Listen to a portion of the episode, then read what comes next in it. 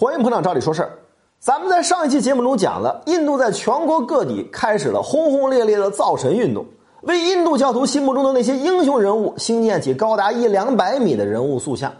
同时呢，在人民党执政的各邦啊，还掀起了一场改名运动，把那些来自于波斯语和阿拉伯语的地名，通通都改成梵语地名。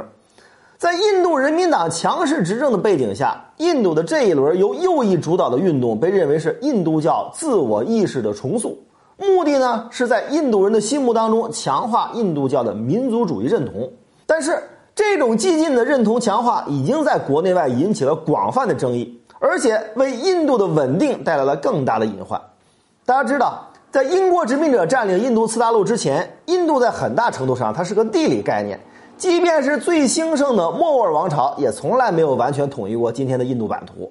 所以，我们戏称英国才是印度真正的国父。因为是英国殖民者第一次把整个南亚四大陆给统一在了印度的名号下，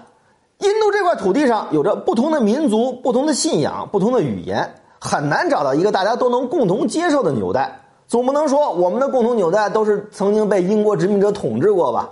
对于这种状况，印度的当政者当然也很清楚，所以印度当局啊就一直希望能够找到一些纽带，把整个国家都团结起来。在以人民党为代表的印度教保守势力看来，印度教是印度这块大陆上的主体信仰，有着最多的信徒，自然是这块大陆的主人。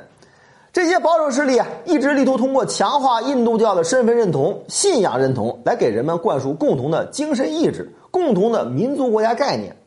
从大方向上讲，这样虽然是对的，但是这样做忽视了一些严重而且无法回避的问题。首先，印度历史上被穆斯林王朝统治了数百年，也在同一时期呢，印度大陆上创造了辉煌的文明。这些文明啊，是让印度人引以自豪的，同时也是让世界尊重印度文化的重要原因。不只是穆斯林，在印度这块土地上，几千年的历史上，先后出现过众多的信仰、众多的文化，印度教只是其中一个重要组成部分。如果通过这种排他性的方式树立印度教的地位，排斥甚至于抹杀其他的宗教信仰，这对于有着一亿多穆斯林人口的印度来说，无异于把印度人强行划分成了印度人和穆斯林两个民族。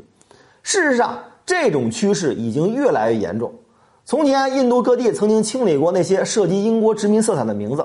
而现在，人民党清理的名字已经扩大化到那些来自于波斯语、阿拉伯语的名字。在这些人看来，印度历史上的穆斯林统治者已经和英国殖民者一样成了外来入侵者，所以他们的印记也应该一起被清除掉。